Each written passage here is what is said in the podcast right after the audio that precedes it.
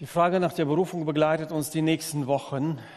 Viele junge Menschen stellen sich die Frage danach, was mache ich aus meinem Leben, was passiert aus meinem Leben, wie lebe ich mein Leben richtig, aber auch ältere Menschen, alte Menschen fragen sich, ist das alles, was ich gerade lebe, erlebe, gehört da noch etwas mehr dazu? Und wenn ja, wie komme ich da dran, wie werde ich Teil davon? Und diese Frage stellen wir uns seit letzter Woche und auch in den nächsten Wochen, also nicht am nächsten Sonntag, sondern darauf die zwei Sonntage weiterhin. Berufen in die Gemeinde ist der zweite Teil. Und um das zu verstehen, lass noch mal kurz ausholen, was im ersten Teil, im letzten Sonntag gesagt worden ist. Wir haben gesagt, das Herz jeder Berufung liegt im Ruf Gottes zu sich hin. Und haben auch festgestellt, wenn Gott zu sich ruft, dann ruft er zu Jesus oder auch durch Jesus. Es geht neben Jesus keine Spur vorbei.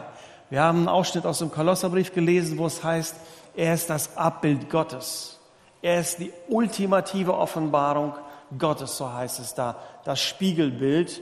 Mit anderen Worten, wenn du auf Jesus schaust, weniger sein Aussehen, sondern seine Art zu leben und Dinge, die er lehrt, ist Gott.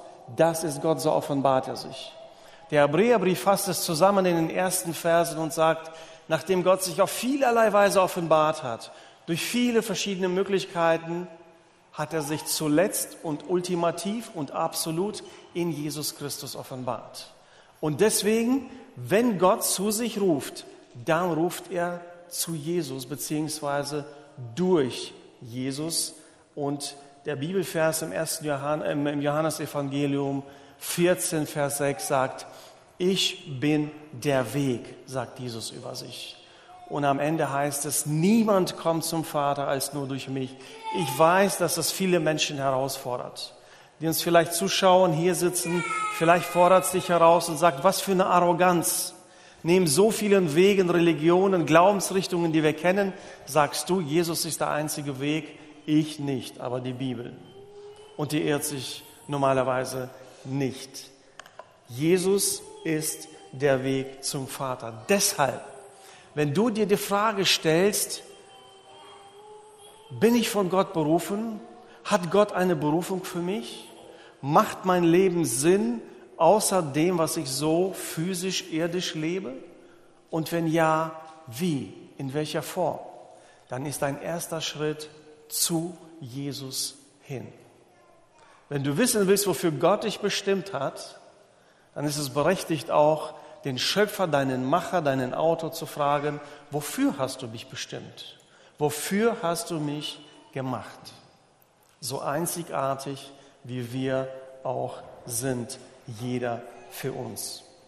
Also Gott beruft Menschen, indem er sie zuerst zu sich ruft. Nicht an irgendeinen Ort, nach Afrika, Lateinamerika, sonst irgendwo hin. Nicht erst zu einer Aufgabe, irgendeiner besonderen geistlichen Aufgabe, wie wir das oft unterscheiden, sondern er ruft zuallererst zu sich. Und wir haben auch den Unterschied gemacht, beziehungsweise machen wir keinen Unterschied zwischen dem, dass wir sagen, oder oh, gibt es die Missionare, die Pastoren, so diese geistliche Dienste und naja, ich verdiene meine Brötchen woanders, aber dann in der Freizeit diene ich Gott. Gott macht diesen Unterschied nicht. Gott hat dich genauso begabt wie mich. Er hat dir genauso eine Berufung gegeben wie auch mir und jedem anderen. Es gilt nur zu verstehen, was kommt zuerst und was kommt danach. Und zuerst kommt, dass du und ich in die Gegenwart Gottes gehen seine Erlösung, seine Rettung annehmen, einen Weg mit ihm beginnen. Und auf diesem Weg werden Dinge offenbart. Wir haben auch gesagt, dass Gott auf dem Weg ist, die Menschen wieder zu sich zu rufen. Seit Beginn, seit der Schöpfung, seit dem Moment, wo die Menschen gesagt haben, ja, so wie Gott möchte ich auch sein und ich kann es auch sein und sich angefangen haben zu entfernen von ihm, seitdem ist er auf einer Mission. Und diese, diese Mission heißt, ich will dich zurückbringen in meine Gegenwart. Ich möchte dich zurückbringen in meine Gemeinschaft.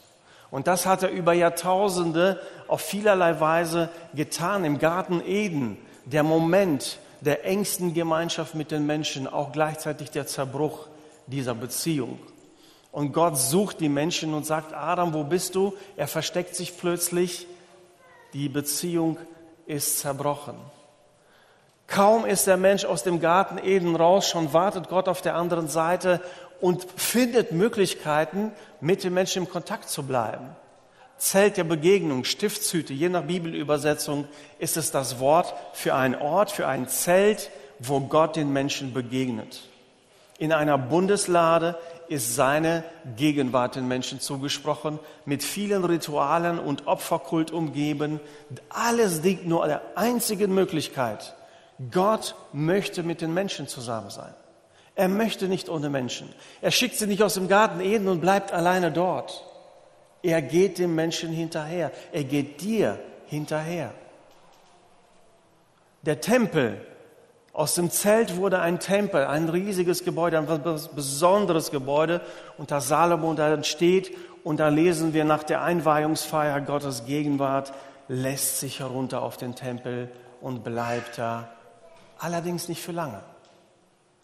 Denn der Tempel wird irgendwann zu einer toten Religion. Und Gottes Gegenwart lebt in. Alles wird aufrechterhalten. Die Opfer werden getan. Alle Rituale werden ausgeführt, aber Gott ist nicht mehr da. Er lässt sich nicht an Wände, an Steine binden, an Orte, die der Mensch bestimmt. Und Jesus verheißt es und sagt, es wird die Zeit kommen, da werden wir nicht an einen Ort gebunden sein. Und er ist auch der Begründer dessen. Gott hat sich etwas überlegt. Gott hat sein Zuhause in der Gemeinde gefunden. Und die Gemeinde ist wiederum nichts anderes, als dass Gott Menschen herausgerufen hat, berufen hat in seine Familie. Und der Apostel Paulus umschreibt das mit einem Geheimnis. Er sagt, ein Geheimnis möchte ich euch deutlich machen.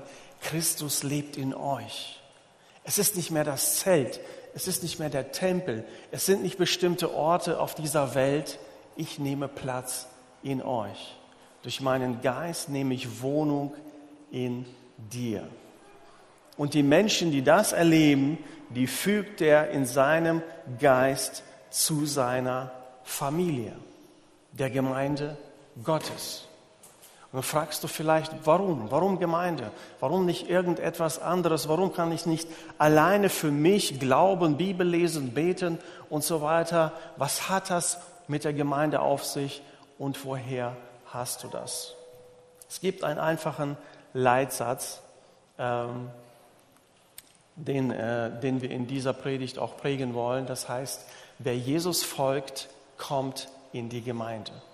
Wer Jesus folgt, ist Teil einer lokalen Gemeinde. Und wenn ich das sage, bin ich vorsichtig, denn ich meine nicht Mitgliedschaft damit. Viel besser nicht nur Mitgliedschaft. Manche machen das so fest an ihrer Mitgliedschaft. Ich gehöre zu dieser Gemeinde, ich bin Mitglied in dieser Gemeinde, aber eigentlich leben sie es nicht. Es gehört mehr dazu, als nur auf einer Liste zu, zu sein und einem Verein anzugehören. Was meint also Jesus wenn er Gemeinde sagt. Warum ist es die Gemeinde? Die Jünger von Jesus gründen die erste Gemeinde. Das ist die Antwort Nummer eins. Die Jünger bleiben, Jesus geht weg, er schickt den Heiligen Geist und durch den Heiligen Geist, ihr könnt in der Apostelgeschichte schauen, in der ersten Kapitel, wird die erste Gemeinde in Jerusalem gegründet. Tausende von Menschen kommen zum Glauben. Die Jünger von Jesus, die Apostel, gründen eine Gemeinde.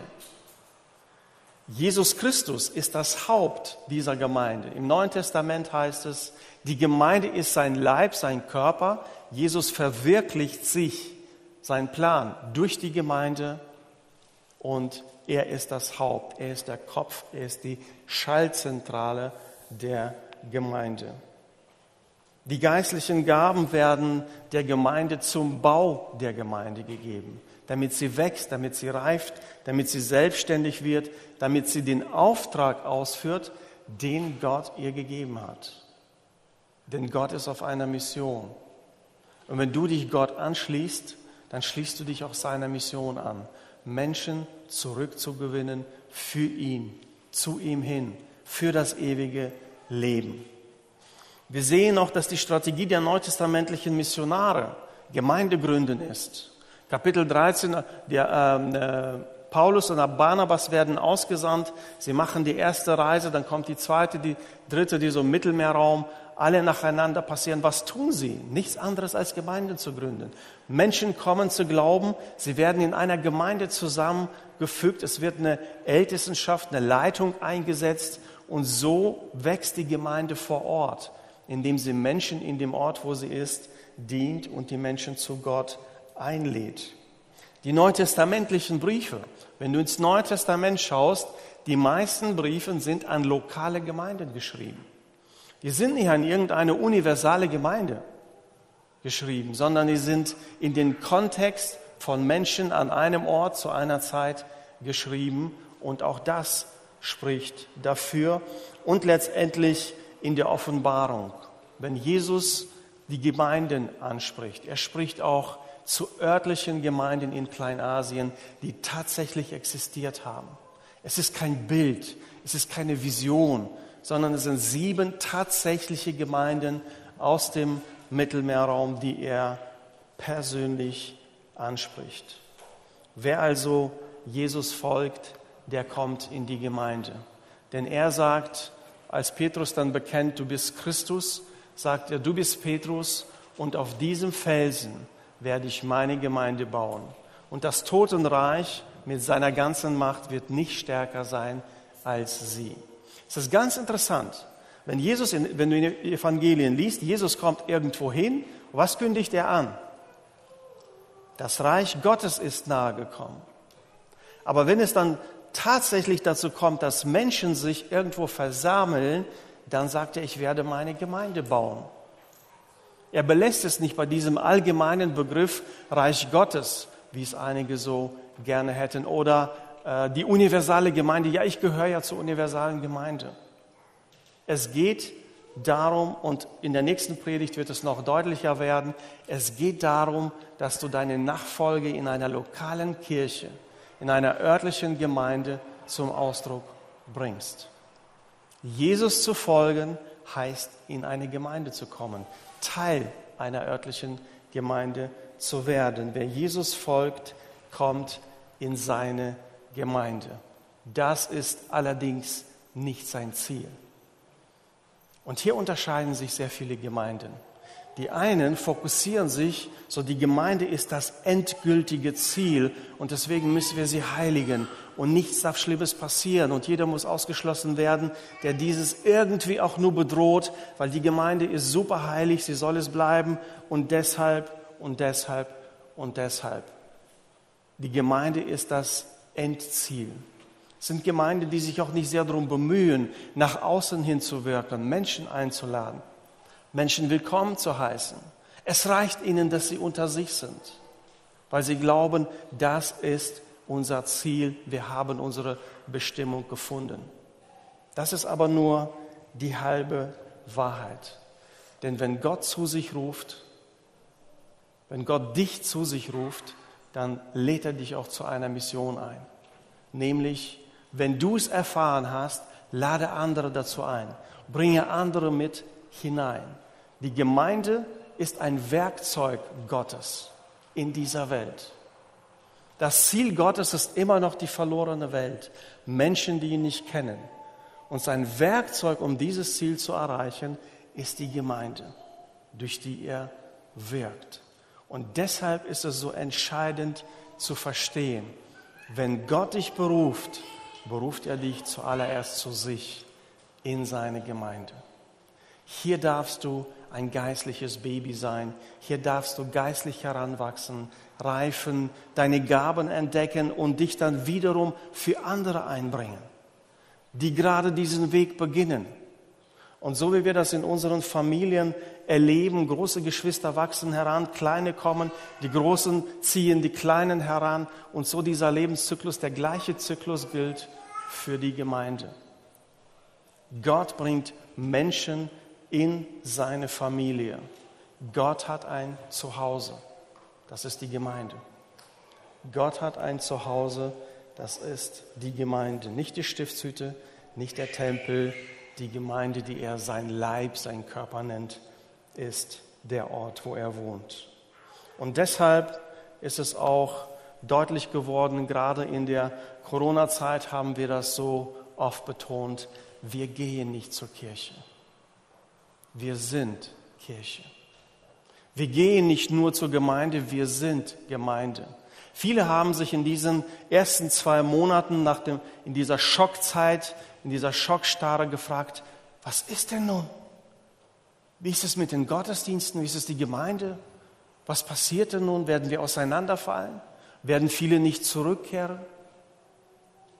Und da mussten wir entdecken und neu lernen, wir gehen nicht nur zur Kirche, wir sind es, ganz gleich, wo wir sind. Zu zweit, zu dritt vor dem Fernseher, während wir Livestream gucken, Nachbarn besuchen, Krankenhausbesuche machen, was auch immer, wo auch immer, sind wir Kirche, sind wir Menschen Gottes, sind wir lokale Kirche. Wenn Gott zu sich ruft, wenn Jesus in die Nachfolge ruft, dann ruft er dich in seine Gemeinde. Das ist die Adresse. Das ist der Ort. Das ist sein Zuhause. Jesus ruft dich nach Hause. Wenn jemand Jesus folgt, kann und sollte er nirgends anders sein als in seiner Gemeinde. Es reicht nicht, am Sonntag das Wort zum Sonntag zu hören oder vielleicht die Gottesdienste Sonntagmorgen im Fernsehen zu gucken. Es reicht nicht für dich, die Bibel zu lesen und zu beten. Dieses private Christentum hat keinen Platz, hat keinen Platz in Gottes Augen. Es geht immer darum, dass wir Gottes Volk sind. Und dieses Gottes Volk ist auf einer Mission, ist unterwegs, andere Menschen zu Gott zu führen. Wir sind nicht nur Kirche, wir, äh, wir gehen nicht nur zur Kirche, wir sind es in unserer Berufung, in unserem Herzen. Gott ruft also zu sich und er ruft uns heraus aus dieser Welt zu einem bestimmten Zweck, für eine bestimmte Mission. Und in dem Neuen Testament, ziemlich am Anfang, bekam die Gemeinde den Namen, es war ja in Griechisch alles geschrieben und gesprochen, Ekklesia. Und das war eine herausgerufene, eigentlich politische Gemeindeversammlung, die zu einem bestimmten Zweck zusammengerufen worden ist. Und dieses Wesen hat sich durchgesetzt auch, so dass Gemeinde Gemeinde heißt, weil sie herausgerufen ist, weil sie für einen bestimmten heiligen Zweck berufen worden ist, nämlich Gottes Werkzeug zu sein, auf seiner Mission die Welt zu erreichen. Und deshalb, wenn du Jesus folgst, dann kommst du in seine Gemeinde. Dann wirst du Teil seiner Gemeinde. Du wirst nicht nur Mitglied, sondern du bist, und hier ist das Bild, das wir so oft auch in den letzten Predigten hatten, du wirst Glied an seinem Leib, du wirst Teil eines Organismus. Das ist, was passiert, wenn der Heilige Geist in dich kommt. Er fügt dich in diesen geistlichen Leib hinein. Du bist Teil dessen. Und ich denke, in der nächsten Predigt hören wir noch mehr dazu. Wir möchten auch im zweiten Teil, also zum einen ist die Absicht, so das biblische Bild der Berufung aufzugreifen, weil viele Menschen so daran leben, so Gott hat für mich eine ganz bestimmte Berufung.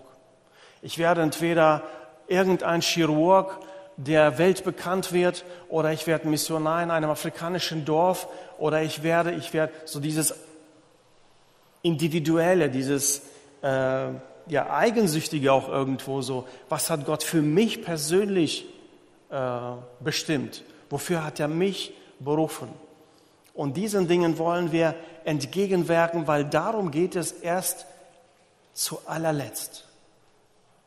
Darum geht es erst zu allerletzt. Denn es geht nicht darum, auch Mose, auch Noah, Abraham, all diese Menschen waren nicht berufen um ihrer Berufung willen.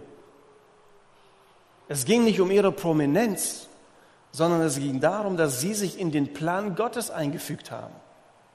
Sie ließen sich in den Plan Gottes ein, ein, einfügen und deshalb wurden sie so bekannt. Gott konnte sie gebrauchen, einsetzen und seinen Plan verwirklichen. Und genau das Gleiche gilt für dich und für mich. Wenn ich mich von ihm gebrauchen lasse, wenn ich mich in seinen Plan einfüge, dann wird auch die Berufung für mein, für dein Leben, für unser Leben deutlich. Das Gleiche gilt für unsere Gemeinde. Das ist der biblische Teil. Wir wollen Dinge korrigieren, wir wollen Dinge auch aufzeigen, so wie Bibel sie lehrt. Und auf der anderen Seite auch darüber äh, zu sprechen kommen, wie sieht es dann in unserer Gemeinde aus? Und das wollen wir jetzt in dem nächsten Teil auch tun. Wie sieht es aus, wenn Menschen zum Glauben kommen in unserer Gemeinde? Was passiert? Was ist unsere Struktur? Was ist unsere Kultur? Wie gehen wir mit Menschen um, die dann kommen und sich bereitstellen, zur Verfügung stellen? Diese Gemeinde lebt seit ihrer Gründung von unheimlich vielen Menschen, die sich zur Verfügung stellen, die verstehen, dass zum geistlichen Wachstum auch Dienen gehört. Sie haben verstanden, dass wenn sie zu Gott kommen, dann schließen sie sich seiner Mission an. Und dafür tun sie diese Dinge. Und wir haben in dieser Gemeinde schätzungsweise 350 nur, äh, Mitarbeiter, die wirklich regelmäßig, fast wöchentlich da sind. Wenn wir alle zählen, die sich auf irgendeine Weise einbringen, ob im Gebet, im Geben, in anderen Dingen, je nach Lebensphase, was möglich ist, dann sind es viel, viel mehr. Aber auch diejenigen, die sich oft und intensiv einbringen im Gemeindeleben, die wollen wir angemessen begleiten. Denn es geht uns nicht darum, einfach eine Lücke mit jemandem zu füllen. Oh, wir brauchen einen Musikanten. Oh, wir brauchen jemand, äh, der für Ordnung sorgt. Oh, wir brauchen jemand auf dem Parkplatz und sonst irgendwo. Und dann suchen wir uns die Leute zusammen. Hauptsache, das Ding funktioniert. Es ist wichtig, dass jeder an seinem Ort geistlich reifen kann.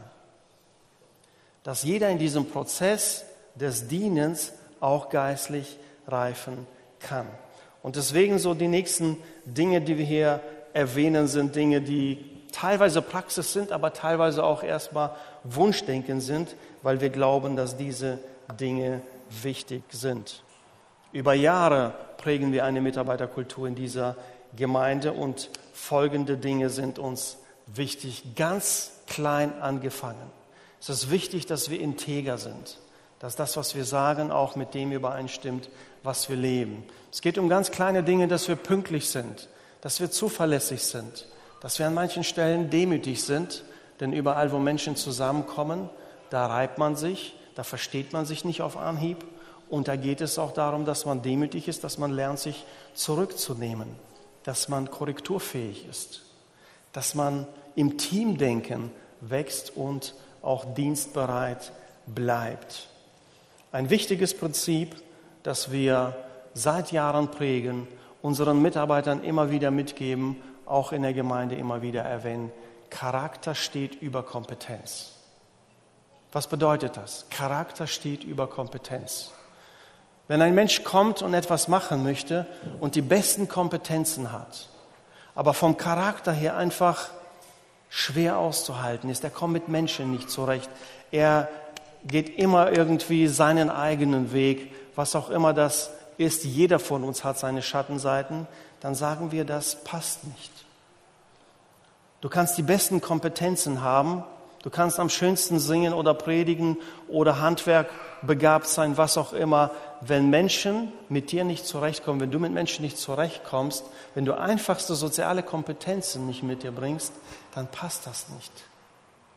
Denn Gott ist wichtiger, wer wir sind, als das, was wir tun.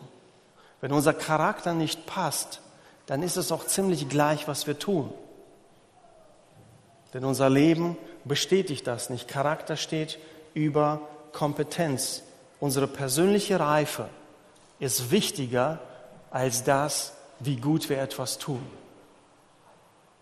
Der Charakter steht im Neuen Testament unter der Einwirkung des Heiligen Geistes. Wir lesen von dieser wunderbaren Frucht und ich glaube, jeder Mensch sehnt sich danach.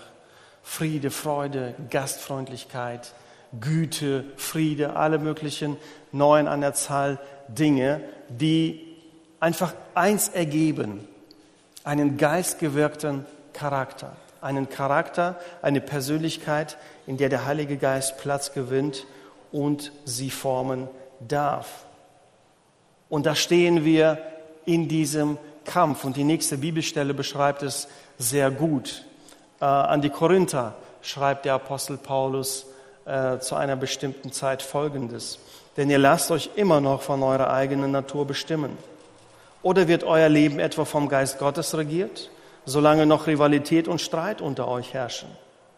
Beweist ein solches Verhalten nicht vielmehr, dass ihr euch nach dem richtet, was unter den Menschen üblich ist?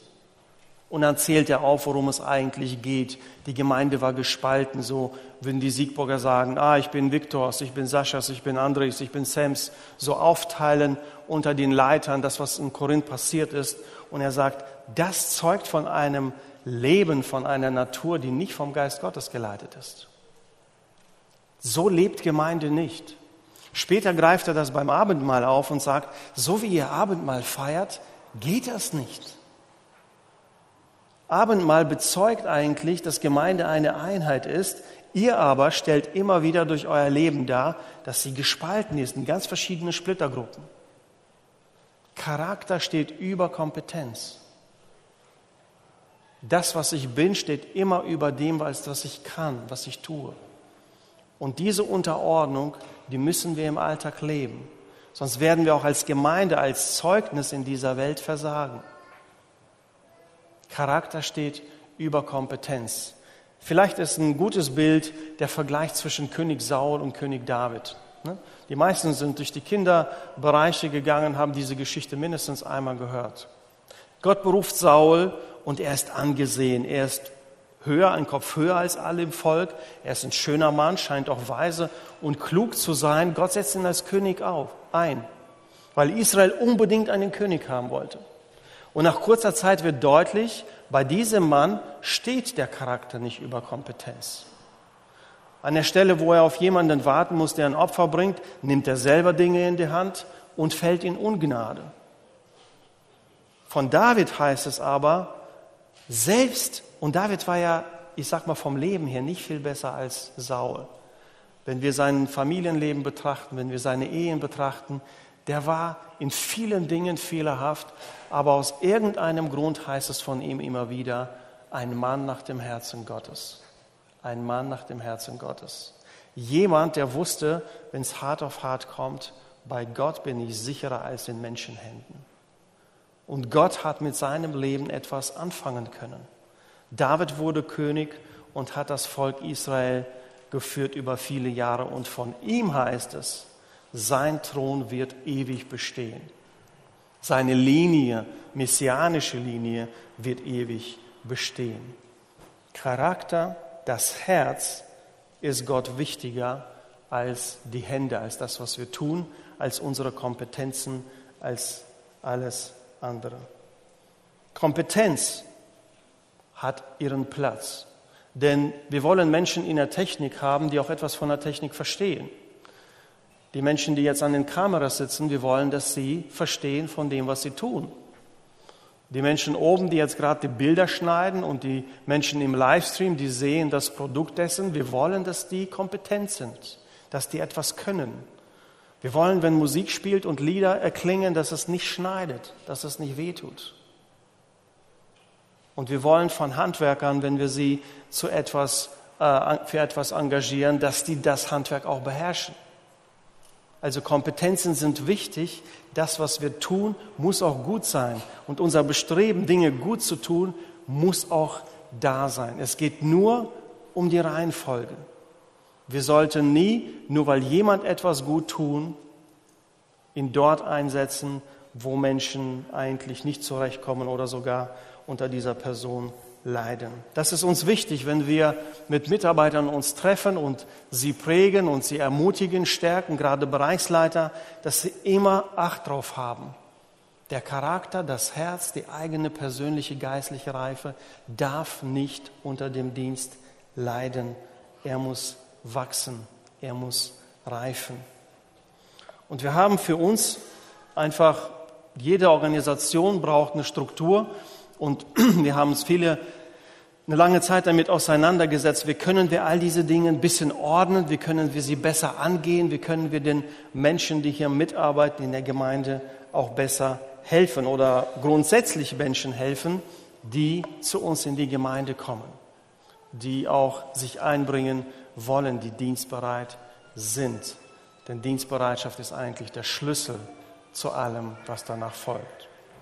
Und wir haben gesagt, es gibt Teilnehmende, also es gibt Leute, die einfach erstmal so in die Gemeinde kommen und beobachten und uns kennenlernen. Die schauen einfach, schnuppern hier und da rein, vielleicht in einen Bereich, gucken, wie geht das hier eigentlich ab. Es können unsere Zuschauer online sein, es können regelmäßige Gäste sein, aber es können genauso auch unsere Kinder sein, die von klein auf uns beobachten, gucken, wie machen Mama und Papa das, wie machen andere das, wie wird Gemeinde gelebt. Denn das, was in der Bibel steht, ist die eine Sache. Was die Kinder in der Gemeinde erleben und sehen, das ist eigentlich, was für sie zählt. Und dann haben wir diejenigen, die wahrscheinlich irgendwo reingeschnuppert haben, die sagen, okay, dieser Gemeinde möchte ich mich einschließen, hier möchte ich mich einbringen, hier hat Gott mich hingestellt. Und sie entscheiden sich dafür, je nach Begabung, vielleicht warst du im Dienstseminar, dazu nochmal eine Einladung, im September beginnen vier Abende, an denen du entdecken kannst, was hat Gott in dich eigentlich hineingelegt. Wie hat Gott sich Gemeinde gedacht? Und dann entdeckst du deine Begabung, deine Persönlichkeit und steigst in irgendeinen bestimmten Bereich ein und sagst, hier möchte ich mitarbeiten. Auch hier haben wir aus Erfahrung, dass Leute kommen in einen Bereich, da sagen sie, ja, ich glaube, das ist das Richtige, aber es ist vielleicht nicht die richtige Altersstufe, wenn es um Kinder geht zum Beispiel. Oder sie kommen in einen anderen Bereich und sagen, nee, ist eigentlich nichts für mich, habe ich mir anders vorgestellt. Auch diese Testfreudigkeit haben wir und leben wir in dieser Gemeinde. Bis du an den Punkt kommst, wo das, was du in dir entdeckst, was Gott in dich hineingelegt hast, hat und das, was du vorfindest, übereinstimmen und du sagst, das ist mein Platz.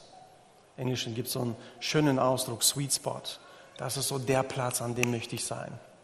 Ich kann von mir sagen, dass ich an diesem Platz bin, seit vielen Jahren, dankbar und glücklich. Mitarbeiter sind also Menschen, die sich für einen festen Bereich entscheiden, sagen, hier arbeite ich mit und hier wachse ich auch. Ich wachse in meinen Kompetenzen, aber ich wachse auch geistlich. Und diese Menschen, übrigens sind bei uns in der Gemeinde alle, alle Bereichsleiter auch einem Pastor zugeordnet, der Ansprechpartner für sie ist. Und ihr habt in der letzten, im letzten Magazin äh, zu, zum Teil gesehen, es wird nochmal erscheinen, korrigiert, äh, wie unser Organigramm aussieht, wie die Bereiche aufgeteilt sind, wem welcher Bereich zugeordnet ist. Und so ist jeder Mitarbeiter seinem Bereichsleiter zugeordnet und der Bereichsleiter ist dem, einem Pastor zugeordnet, damit die Mitarbeiter, die da sind, auch gut versorgt sind, idealerweise. Mitarbeitende sind also Menschen, sie arbeiten mit, sie entwickeln ihre Kompetenzen, sie wachsen geistlich, denn es ist nicht nur wichtig, dass wir etwas tun, sondern dass wir das im Sinne Gottes tun. Und das heißt auch, ich muss geistlich wachsen. Ich kann nach 10, 20 Jahren Christ sein, nicht noch immer wie ein geistliches Baby sein. Dinge nicht beherrschen, die eigentlich äh, ein geistlich Erwachsener, sage ich mal, in der bildlich gesprochen beherrschen sollte. Und so wachsen diese Mitarbeiter in ihrer Integrität, in ihrer Pünktlichkeit, Teamfähigkeit, Kompetenz in all diesen Bereichen. Und dann halten wir Ausschau nach bestimmten Leuten, wo wiederum Charakter und Kompetenz zusammenpassen und sagen, möchtest du nicht die Verantwortung für einen ganzen Bereich übernehmen? Wir setzen Leiter ein über Gruppen oder über Bereiche Menschen, die nicht nur Verantwortung dafür übernehmen, dass Dinge funktionieren.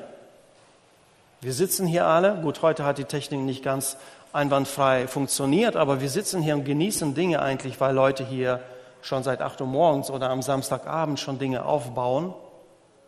Und es geht aber nicht nur, dass diese Dinge funktionieren, sondern Leitende sind zuallererst für Menschen verantwortlich. Sie sind nicht mehr nur dafür verantwortlich, dass Dinge funktionieren, sondern dass Menschen, die mitarbeiten, dass es denen gut geht, dass sie äh, geistlich wachsen, dass sie in ihren Kompetenzbereichen wachsen. Sie machen so Dinge wie sorgen dafür, dass es Fortbildungen gibt, dass die Mitarbeiter dazu lernen, und wachsen, gerade so im Umgang mit Menschen im Kinderbereich, ist so etwas ganz wichtig. Leiter setzen sich für ihre Mitarbeiter ein. Sie sind im Idealfall auch geistliche Eltern, also Menschen, die geistlich herangereift sind, die nicht geistliche Babys sind, sondern anderen auch helfen können und äh, stärken, begleiten. Und auch andere wieder nach dem Azubi-Prinzip andere wieder heranziehen. Gerade im Corona, in der Corona-Zeit, wo der Livestream der einzige, das einzige Medium war, wie wir kommuniziert haben, da brauchen wir auf, äh, auf Anhieb so viele Mitarbeiter. Und sie waren da, sie mussten nur entdeckt werden. Ein Beispiel ist, wenn, ihr einen, einen, äh, einen Mischpult seht, da ist ein erfahrener Techniker dabei und da ist ein junger Techniker dabei. Und manchmal wechseln sie die Plätze und der Alte guckt dem, Alte guckt dem Jungen, das ist nur bildlich gesprochen, zu, äh, während er lernt und so auch in allen anderen Bereichen. Wir ziehen andere heran und führen sie in diesen Dienst. Denn Multiplikation ist etwas, was Gott in uns hineingelegt hat. Alles, was Gott schafft, alles, was er macht, ist auf Wachstum hin ausgelegt und so auch die Gemeinde. Wenn wir wachsen, dann ist es etwas, was Gott bewirkt. Was wäre nun dein nächster Schritt? Was wäre mein nächster Schritt? Vielleicht bist du jemand, der beobachtet, der prüft, der interessiert, der seit einiger Zeit hier hinkommt oder uns online zuschaut und ist so in dieser Phase des Kennenlernens. Und die ist auch okay, die ist auch wichtig. Es ist wichtig zu verstehen, was passiert hier, wer ist hier, was wird gesagt, hat das alles Hand und Fuß. Das ist aber nicht der Ort, an dem du bleiben solltest. Vielleicht bist du auch jemand, der relativ aktiv war in dieser Gemeinde, aber durch die Corona-Zeit in den Hintergrund gerückt ist und seit anderthalb Jahren vielleicht nur Livestream zuschaust. Vielleicht aus deinem Dienstbereich zurückgezogen hast, aus welchem Grund auch immer. Das ist nicht der Platz, an dem du sein solltest. Das ist nicht der Platz, an dem Gott dich haben möchte. Was motiviert dich? Ich glaube, wenn du diese Frage beantwortest nach deinem Warum, warum bin ich da, wo ich bin und warum tue ich oder tue ich diese Dinge nicht? Wenn du das für dich klärst, dann wird für dich auch der nächste Schritt klar und deutlich werden. Vielleicht bist du so ein Teilnehmer, jemand, der lieber erstmal beobachtet als geschaltet. Aber was ist der Grund dafür? Liegt es an deiner Vergangenheit, an deinen Erfahrungen in anderen Gemeinden? Liegt es daran, dass du gar keine kirchliche Vergangenheit hast und alles einfach noch viel zu neu ist? Was ist das, warum du an dem Ort bist, wo du gerade bist? Teilnehmer, Beobachter. Vielleicht ist es Misstrauen gegenüber Menschen. Vielleicht schaust du dir die Truppe hier so an und sagst, mm -mm, nicht mit denen. Oder Misstrauen gegenüber Gott, was auch immer in deinem Leben vorgefallen ist. Was ist dein Warum? Was bewegt dich oder was bremst dich? Was hält dich zurück? Wenn du das klärst, dann wird dein nächster Schritt für dich deutlich. Warum schiebst du die Regler am Mischpult? Warum wachst du auf dem Parkplatz oder im Foyer? Warum grüßt du Leute, die morgens reinkommen? Warum bringst du dich wöchentlich investierst dich in Kinder, in Jugendliche, in Erwachsene. Warum sorgst du, dass dieser Ort rein und sauber ist? Warum beteiligst du dich an Aktionen, die dieses Gelände sauber halten? Warum machst du diese Dinge? Ja klar, zum einen zur Ehre Gottes. Alles, was ihr tut, tut zur Ehre Gottes. Ganz gleich, was ich mache, tue ich zur Ehre Gottes. Aber auch gleichzeitig, weil Dienen einfach zum christlichen Leben gehört, zum geistlichen Leben gehört. Ohne jemandem anderem zu dienen, verkümmerst du geistlich, auch wenn es um noch so kleine Aufgaben geht. Menschen, die an diesem Gottesdienst beteiligt sind oder an Veranstaltungen, sie sorgen dafür, nicht, dass alles wunderbar technisch funktioniert, sondern dass Menschen hier Gott begegnen können. Diejenigen, die sich um dieses Haus kümmern, ihr habt gesehen, das Treppenhaus ist neu gestrichen, neu gemacht worden, alles ist freundlich, sauber, schön. Die sorgen nicht nur dafür, dass es sauber und schön ist, sondern Sie wollen, dass dieser Ort zu einem Begegnungsort wird für Menschen, dass Beziehungen wachsen, dass Menschen hier eine geistliche Heimat finden. Menschen, die sich in Kinder, Jugendliche investieren, sorgen dafür, nicht nur, dass sie ruhig sitzen lernen, hoffentlich, sondern dass sie Gott kennenlernen und ihre eigene Entscheidung für ihn treffen können. Und so weiter und so fort. Deine Berufung beginnt dort, wo du dich auf den Weg machst. Wo immer du in diesen drei Bereichen bist, momentan. Dein Weg beginnt dort, wo du losgehst, wo du dich verfügbar machst, wo du Jesus begegnest und aus dem Beobachter zum Gestalter wirst. Und hoffentlich, wenn du dir deine Warum-Frage beantwortest, liegt dein Warum außerhalb von dir. Im Sinne von, es geht nicht nur darum, was ich will, was ich möchte, was mir wichtig ist, sondern ich stelle mich Gott zur Verfügung und schaue, was er aus meinem Leben macht. Bekanntlich kann man ein fahrendes Auto lenken, ein stehendes nicht. Wenn du in dieser Beobachtungsphase bleibst, wenn du immer nur so von ferne bewertest und dich zurückhältst, wird wahrscheinlich nichts in deinem Leben passieren, weil Gott einfach nichts zum Greifen hat, nichts, womit er dich anschieben kann, weiterführen kann. Deshalb ist es für dich heute eine ganz wichtige Feststellung. Gott ruft zu dich und wenn er äh, zu sich und wenn er dich zu sich ruft, dann ruft er dich in die Gemeinde. Und die Gemeinde, in die Gemeinde kommt jeder, der Jesus folgt, weil sie das Zuhause Gottes ist, weil sie der Ort ist, der das Werkzeug ist, mit dem er diese Welt erreichen möchte. Ich wünsche uns als Gemeinde auch dir persönlich Gottes Segen dabei.